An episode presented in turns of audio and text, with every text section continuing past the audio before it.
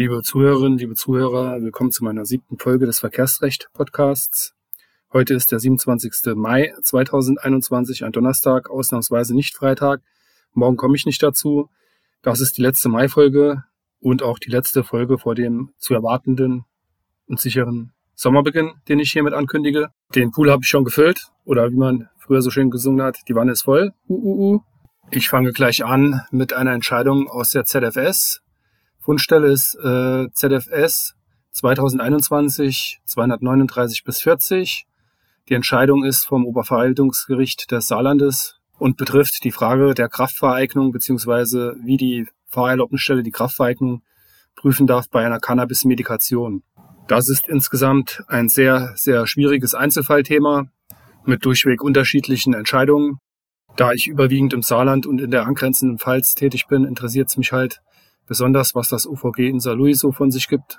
Zu der Entscheidung möchte ich vorab sagen, dass das jetzt alles andere als ein Standardfall äh, ist. Standardfall wäre für mich, der Betroffene wird mit Cannabis am Steuer erwischt. Und dann kommt sofort die Medikation ins Spiel. Also er hat es halt verschrieben gekriegt und vorher nicht mit der Führerscheinstelle geklärt. Hier der Fall lag ganz anders. Der Antragsteller wurde gar nicht am Steuer erwischt, sondern von einem Polizeibeamten beim illegalen Erwerb von Haschisch beobachtet. Und bei der anschließenden Kontrolle haben die noch 7,19 Gramm Haschisch bei ihm gefunden und eine Feinwaage. Anlässlich der Kontrolle äh, gab der Antragsteller an, oder jedenfalls im Strafverfahren, dass er seit mehreren Jahren Haschisch konsumiere, um die Depressionen, an denen er seit dem Tod seines Vaters leide, sozusagen in eigener Zuständigkeit, äh, also ohne ärztliche Medikation zu therapieren. Er hat dann ein Schreiben von der Fahrerlaubnisbehörde gekriegt, wie das üblich ist, die Anhörung eben, und man gab ihm Gelegenheit, sich zu dem Sachverhalt zu äußern. In der darauf folgenden Stellungnahme an die Fahrerlaubnisbehörde gab er an, er habe sich einige Zeit nach dem Tod seines Vaters in ärztliche Behandlung begeben und verzichte seitdem auf die Selbstmedikation, und zwar auf Selbstmedikation jeglicher Art. Also hat er sich an dem Punkt schon widersprüchlich äh, verhalten. Und wie so oft fällt einem das natürlich auf die Füße. Äh, die Bedeutung der Angaben im Strafverfahren kann man ja als bekannt unterstellen.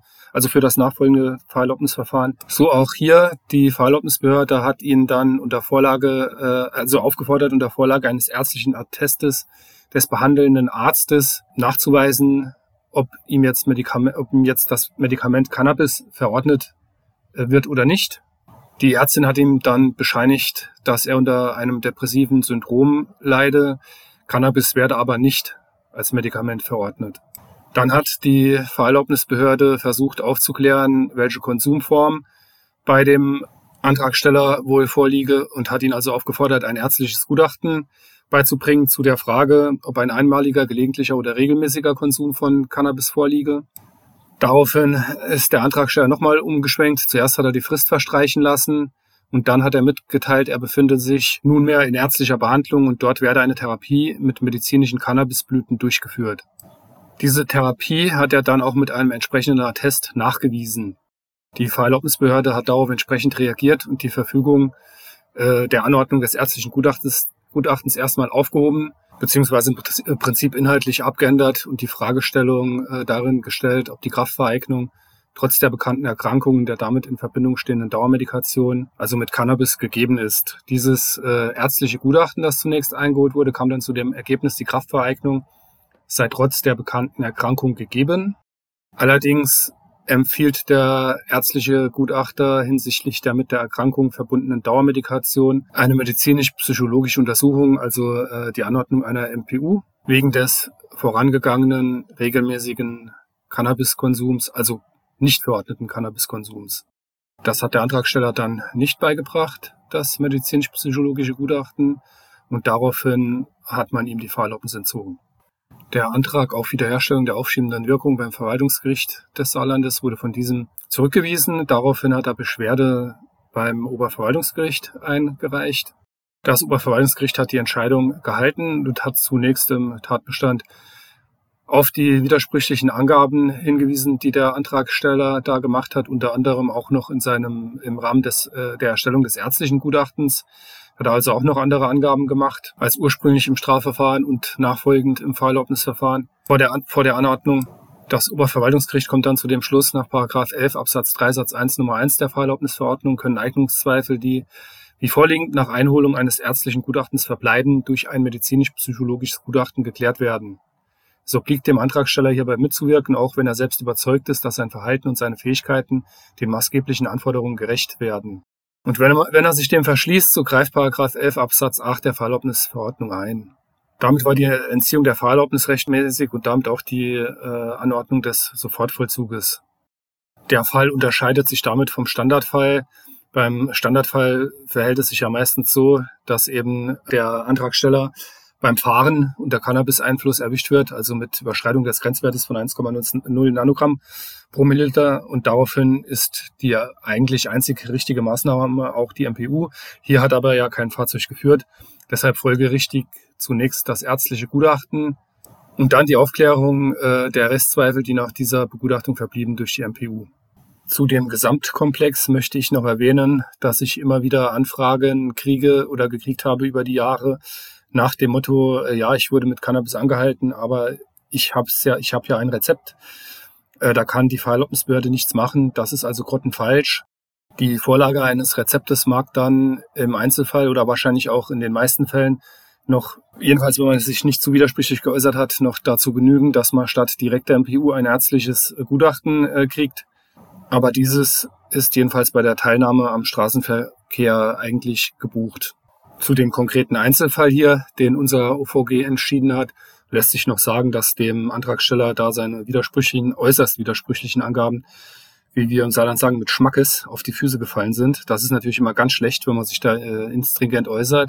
Meistens liegen aber ja halt, wenn eine Drogenfahrt vorliegt, auch schon die Blutwerte vor und dann äh, steht der gelegentliche Konsum fest. So viel zu dieser Entscheidung. Dann habe ich hier noch eine Zivilsache gefunden. OLG Düsseldorf. Entscheidungsdatum ist der 27.04.2021. Das Aktenzeichen lautet 1U 152 aus 20 und es geht hier um folgenden Fall. Der Ehemann der Klägerin war bei einem Verkehrsunfall tödlich verunglückt. Das war schon im Jahr 2003.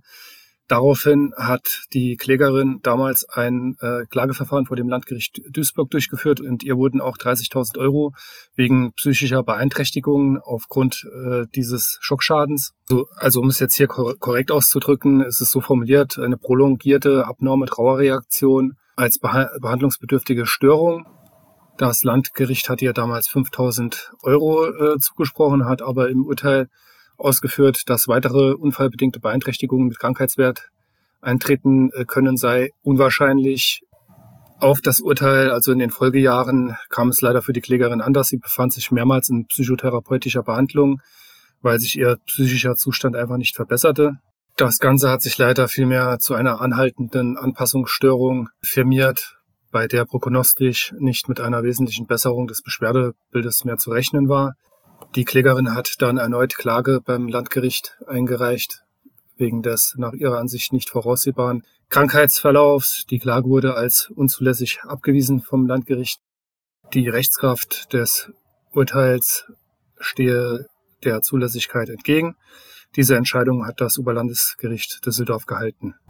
Das OLG führt dazu aus, verlangt ein Geschädigter für erlittene Körperverletzung uneingeschränkt ein Schmerzensgeld, so werden durch den Klageantrag alle diejenigen Schadensfolgen erfasst, die entweder bereits eingetreten und objektiv erkennbar waren oder deren Eintritt jedenfalls vorhergesehen und bei der Entstehung berücksichtigt werden konnte. Zitat Ende. Also lediglich solche Verletzungsfolgen, die entgegen aller Wahrscheinlichkeit eingetreten sind, mit denen also nicht ernsthaft gerechnet werden musste und die deshalb zwangsläufig bei der Bemessung des Schmerzensgeldes unberücksichtigt geblieben sind, die werden vom, äh, vom damaligen Klageantrag nicht umfasst und äh, nur denen steht halt die Rechtskraft nicht entgegen. Die geneigte zuhörende Anwältin, der geneigte zuhörende Anwalt wird wahrscheinlich bereits bemerkt haben, dass das unter Umständen nicht nur schlecht für die Klägerin hier ist, dass sie verloren hat, sondern das stellt natürlich einen potenziellen Haftungsfall dar, nicht ganz unerheblichen Ausmaßes. Stellt sich also die Frage, was mache ich mit solchen Fällen, in denen ich mir nicht äh, hundertprozentig sicher sein kann, dass es nicht doch noch zu irgendeinem Folgeschaden kommt? Die Antwort dürfte da eine Teilschmerzensgeldklage auf Basis des Status quo sein, die sowohl unser Oberlandesgericht im Saarland als auch der BGH eben äh, zulassen und dann eben die Formulierung des immateriellen Vorbehalts, also einen Feststeller reinmachen, damit auch die Verjährung eben äh, unterbrochen wird, beziehungsweise gehemmt wird. Zu dem Thema auch noch ganz kurz die äh, Fundstelle zu dieser sogenannten offenen Teilklage oder Teilschmerzensgeldklage. Das ist BGH-Urteil vom 20.01.2004, römisch 6 ZR 70 aus 03 mit weiterem Nachweis. Damit sind die knapp zehn Minuten schon wieder rum. Das war's also für mich für diese Woche. Noch eine Sache möchte ich hier mal sagen, und das ist, dass ich jetzt sehe, dass die äh, Zuhörerzahlen so langsam ansteigen.